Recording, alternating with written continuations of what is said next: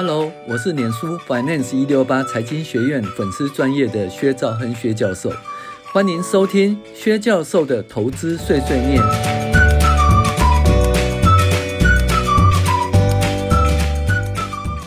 各位网友，大家好，我是薛兆恒薛教授。那我们今天来介绍二零二二年第二十六周美股回顾与重要经济指标分析。那第二十六周呢，就是什么？一年有五十二周，二十六周刚好过了一半哈。好，那美股的状况如何呢？那我们今天讲前缘哈，我的想法就是说，到底是软着陆还是硬着陆哦？就是目前这个主要判断的依据哈。那我们当然会在一些。就是财经的状况啦，还有经济指标，还有企业的状况，就是分别会跟大家介绍。那前言的部分就是等于是一个总结啦，哈，先讲到前面。那我觉得是扩张中出现衰退的种子。那因为你说现在是衰退，其实也不对。为什么？你看哦，六月份哦，消费者物价指数年增率是八六八点六趴，哈。那全球通膨之声啊，不绝于耳。啊！忽然在一个礼拜后，也就在上个礼拜跟这个礼拜没声音了，开始出现呢是消费者物价指数掉下来的样子。哦，那目前呃，美国仍然是增呃经济成长的轨道中哈，ISM 仍然高于百分之五十，就业状况良好，企业仍有投资的意愿，名目消费并未出现负成长，个人所得持续成长。那这个东西其实看起来就是不是衰退嘛？对不对？好，然而并不是完全哦，都是经济繁荣的正面印象哦。ISM 领先指标里面的订单指标出现衰退讯号，那月的实质个人支出出现负成长，因为个人消费支出是成长，和实质就是扣掉通通膨以后出现负成长。好，然后。年年准会不会持续升息，而且第一季的 GDP 哦会衰退，那大家预期第二季 GDP 也可能会衰退。可是大家不要忘记哦，去年美国是大傻逼拼经济的，这个基期是很高的事实哦。那偶尔又会出现债券殖利率啊，就是嗯、怎么讲负斜率啊，哦倒挂，我们讲这个狼来了讯息，因为这个东西呢，债券殖率倒挂确实会。引发那个股市下跌或呃经济衰退，但是可能是半年，可能一年，可能两年，到底是什么状况，谁知道哈？那这个指标是说真的，我也可以告诉你，经济迟早会衰退的，可是我没办法告诉你什么时候。我也可以告诉你，经济迟早会成长，迟早会成长，可是我没办法告诉你什么时候。所以这个指标就是看看就好。我们讲说狼来的指标了，狼来的指标了哈。好，那在市的部分呢？如果 FED 持续升息啦，那终究怎样？那终究还是空头的格局，债市还是空头的格局。但是通膨力道趋缓，也可能会使那个债市的这个空头触底。当然，FED 的升息力道是值得观察的指标。好，那既然十年期公债殖利率由接近三点五趴跌到二点八九趴，表示本益比的下修渐渐满足了。然而，股市会因为从此恢复多头吗？那我们知道，股市的评价是获利或股息，这是分子除以折现率，哦，这是分母。那分母是折现率，哈，折现率以十年期公债殖利率，哦，为那个怎么讲？它会跟着十年期公债殖利率而而上涨或下跌嘛？那十年期公债殖利率目前下跌的话，分母的折现率呢会暂时下滑。那既然分母下滑的话，那就对股市是正面的。但是分子的获利或股息会不会成长还是衰退，就变成主导股市上涨或衰退的原因了。那不管经济指标如何，经济指标大部分是影响分母啦，也就是折现率或本利比的评价。但是影响分子则是企业的获利及股息是否成长。那经济指标有待因缘的出现，就是看未来将会开始的财报季会如何表现哦。那既然已经到了五十二诶二十六周，那二十七周二八二九三十开始呢，就是半年报出现了哈。那所以分子的获利哦会成长或不衰退哦，那这样就会带动股市的回升。那分子的获利如果出现衰退，那不管本益比如何修正，还是会引导股市下滑的。好，在我们讲一些数据的追踪。那股价指数呢？S&P 五百七月一号收三八二五点三三，比上周的三九一一点七四跌幅为负的二点二。呃，目前呢，并未持续破底了，有点出现在底部哦盘整的形态。那目前十年期公债殖率上由上周的三点一二五趴跌到哦二点八八九趴，跌幅达负的七点五。那环境大众物资为回稳啊，通膨压力稍减的情况，这个对股市的本比下修力道缓和哦，对股市是正面的支撑。好。那油价本周持平呢、啊？西德州为一百零八点四六，维持在一百一十元以下位置；布兰特为一百一十一点四八，维持在一百一十元以上的位置。呃，本周石油收盘稳定。好，小麦价格由上周九百二十四跌到八百四十点八啊，大跌百分之九。那所以你说，呃，粮食的问题是不是就是真的那么严重啊？它可以跌那么凶哈？所以这个东西实在是见仁见智哈。玉米从七百四十九点五维持在七百五十点七五，是持平。黄金由一八二七跌到一八一四，跌幅是呃负的零点七，也差不多了哈。美元指数由一零四点一二上升到一零五点一二，再度站上了一零五以上的关卡哈。那美元指数如果转强的话，大家都知道对新兴市场的股市其实就会不利哦，就抽出资金哦回到美国。那本周 CRB 指数由上周二八九点五五啊，止稳小幅回升到二九一点八三，还是在三百以下，那回升零点七。那 CRB 由今年高点三百三十点跌破三百点关卡，已经跌了超过十以上了哈。好，财经的讯息啦，软着陆还硬着陆哈。那从消费面来讲，消费的信心不足。呃，今呃 Conference Board 公布的那个消费者信心指数哈。跌到九十八点七，哦，跌到十六个月来的最低哈。那所以这信心面是不足。那实际的消费面呢，在月中的时候，零售销售就 OK 啦，啊，没有衰退，但是也不如预期。但是真的说还是成长了。那月底的个人消费支出，五月份消费支出仅增长零点二，低于预期的零点四，所以消费支出也是正的，但是就是嗯不如预期哈。实际消费很弱啦，但是你说衰退也没有啦哈。那可是去年十二月以来，支出的增速哈首次低于收入的增速，要个人支出小于个人所得。诶，这这表示什么？除了支出动能减少外，可是另外一件事是正面的，表示储蓄增加。哦，所以你也不能说一件事情就缓缓着看啊，一路打到底哈。好，那企业面的信息哈。美国五月份耐久台订单增加零点七趴，哦，远优于市场的预期啊，连续升三个月，显示尽管升息和那个经济担忧加剧，美国企业投资仍然很强劲。美国六月份 ISM 制造业指数降到五十三，低于市场的五十四点九，那但是呢，基本上大于五十还是一个扩张的阶段，哦。那但是其中新订单指数受到呃长期供应面吃紧哈，以及需求疲缓，出现两年来首次的萎缩，进一步证明美国经济正在加速放缓哈。OK，那以物价跟油价的问题，法国总统马克宏哈在那个呃 G7 以后，他透露说，沙乌地阿拉伯和阿拉伯联合大公国的闲置产能有限，无法提高石油产量。但是石油输出呃组织呃 OPEC 表示要坚持先前宣布的产量计划，八月底会增加每天增加六十四万八千桶原油。哦，那所以能源股的油价股价下滑。那这两这两个到底有没有互相在矛盾？哈，你看哦，产能有限，无法提高石油产量，每天增加六十四万八千桶。哦，这个问题就在这里。俄罗斯的产油每天是超过一千桶，哎，一就是应该一百万桶，哦，应该是一百万桶。那如果每它超过一百万桶的话，那这个部分呢？哦，到底哦，诶，是一千万桶还是一百万桶啊？好吧，我。没有正确的数字，那我反正我觉得说，俄罗斯那一边哈，如果说被减产的话，那沙地阿拉伯这边的增产根本没办法弥补就对了啦。嗯，对，俄罗斯应该是每日是一千万桶啊，那你说增加那个六十四万八千桶的话，其实就是一点点而已。那美国页岩油呢，要一下增加到呃以前高点的水准，增加三百万桶，也是其实也是很难的哈。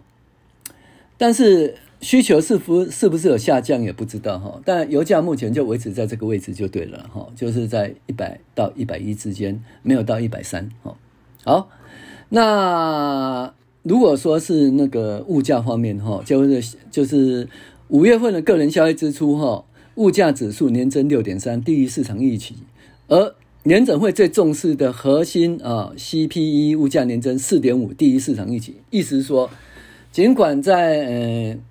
六月十号的那个个人消费者物价指数啊，消费者物价指数呢达到八点六的高档哦，可是到了月底的时候，显示的 PCE 却是哎稍微下滑哦，就趋缓，意思说通货膨胀的力量并没有那么大，而且慢慢在趋缓当中。从 CRB 指数，从粮食指数哦，从油价哦，可以慢慢的看出来。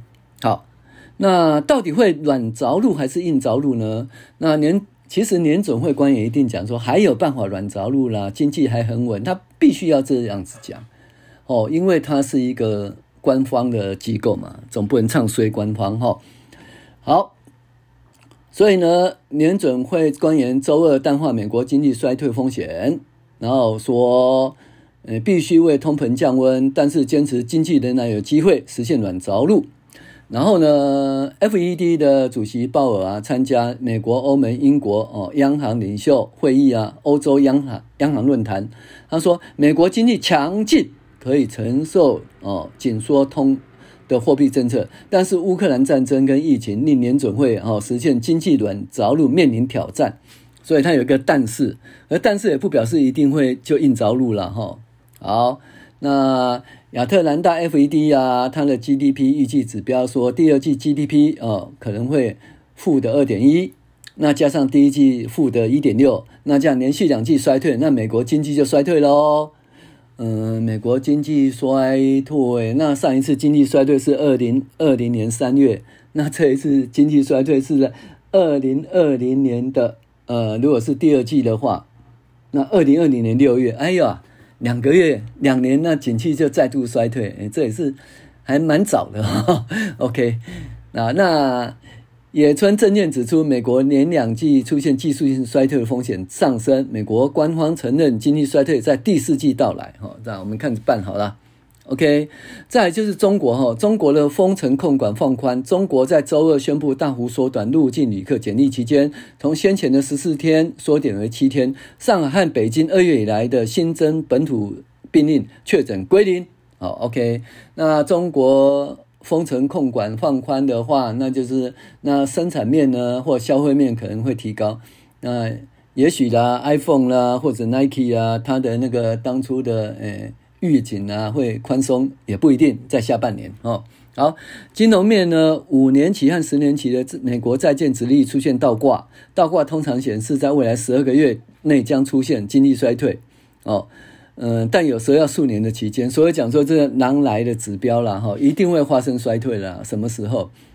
如果说哎呀，在第四季就衰退的话，那这一次真的从那二零二二年三月哈到那个二。二零二零年三月到二零二二年哦九月，对不对？那两年两年半哦，一个景气循环要出现哦，那这景气循环还蛮稍短的哈、哦。好，那《华尔街日报》六月调查显示，经济学家认为未来十二个月美国经济衰退可能性为百分之四十四。那上个礼拜这个数字是多少？三十。这个礼拜是四十四。那一月的时候据说是十八。所以呢，经济很可能会衰退啊。我们等到五十以上再继续看吧。但是我觉得最主要是在个股啦，哦。那 Apple 下跌二点八，哦。那高通上涨三点四八。那为什么呢？有分析师爆料说，Apple 的 iPhone 五 G 的晶片研发失败，五 G 失败。所以呢，意意味着还是未来还是要用那个高通的晶片哈。所以高通上涨啊，Apple 下跌。好。在英特尔呢下跌二点二，那英特尔下年呃下半年订单远低于预期，正考虑第三季下降调降哈、那个处理器的价格。那这个东西就是搭配的那个美光哦，搭配美光的的衰退预期，其实这个应该是真的。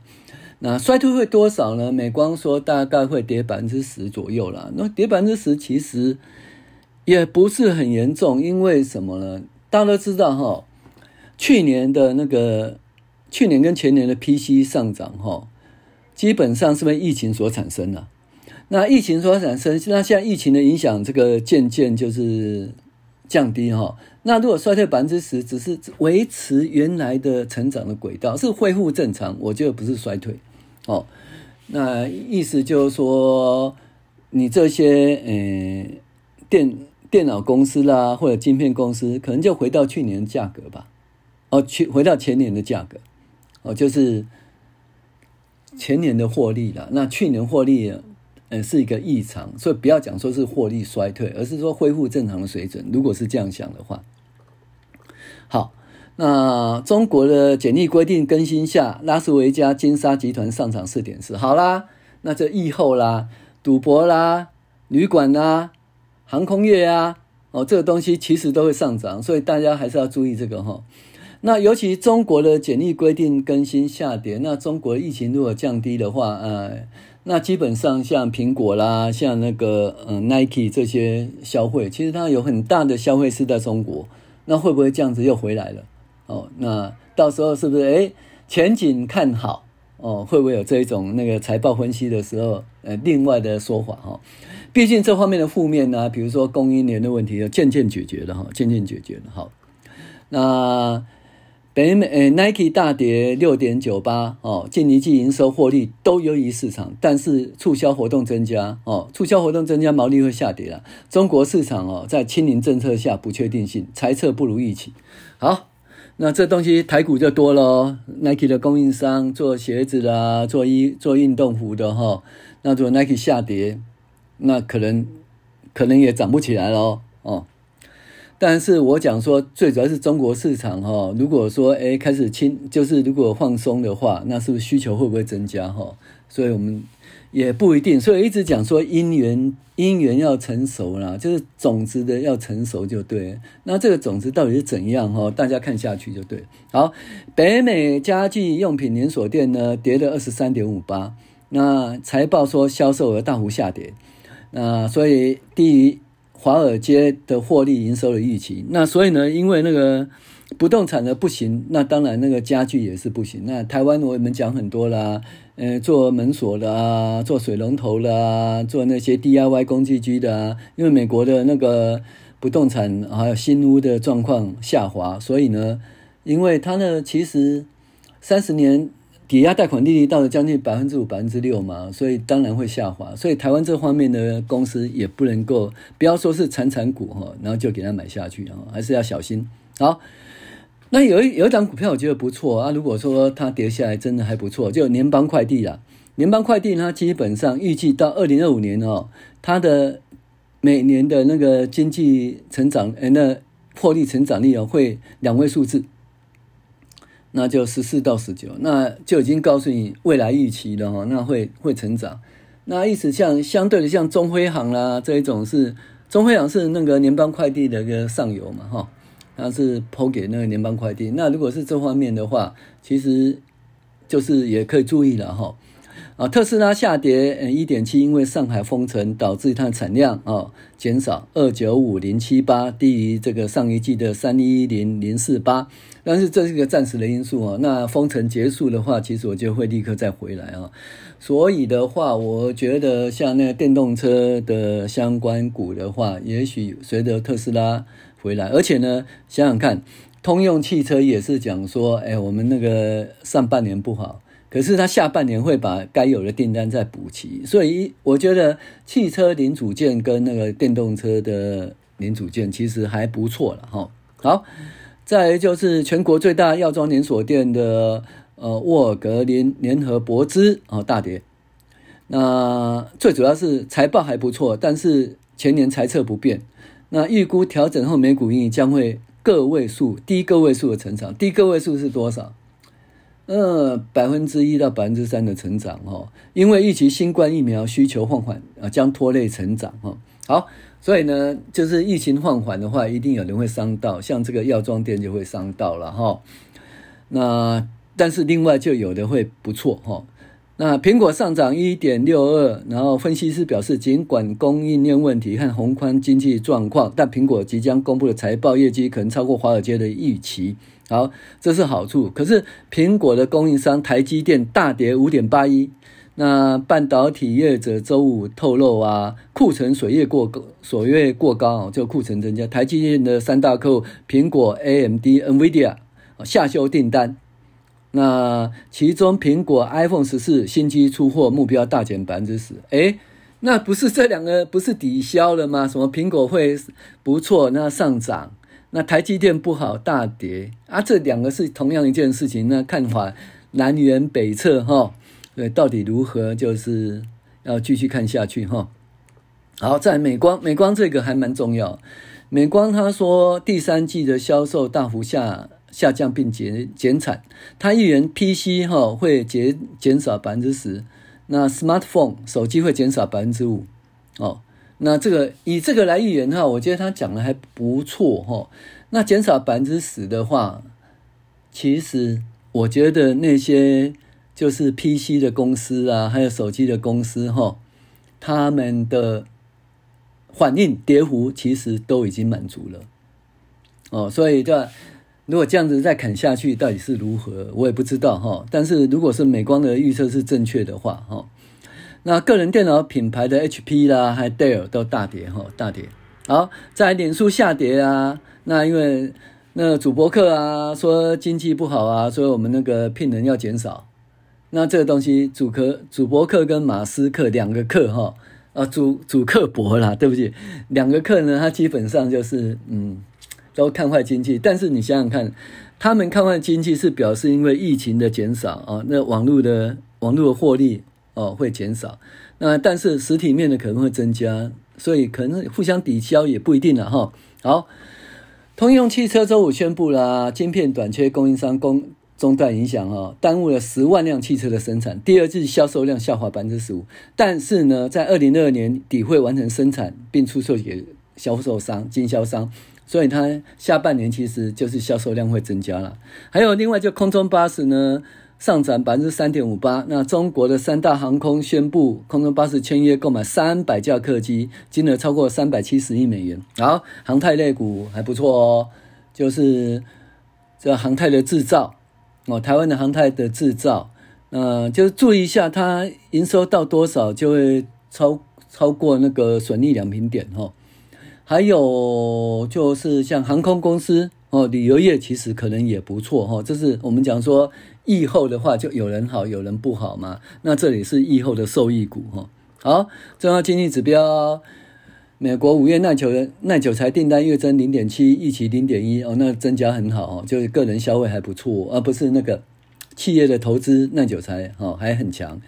然后成屋销售呢，月增零点七，预期负的三点七，而且成屋销售既然是成长哦，哦要注意哦，所以不动产并不是如我们预期的那么糟糕。好批发库存月增哈增加二点零，前值二点三，百分之二点三。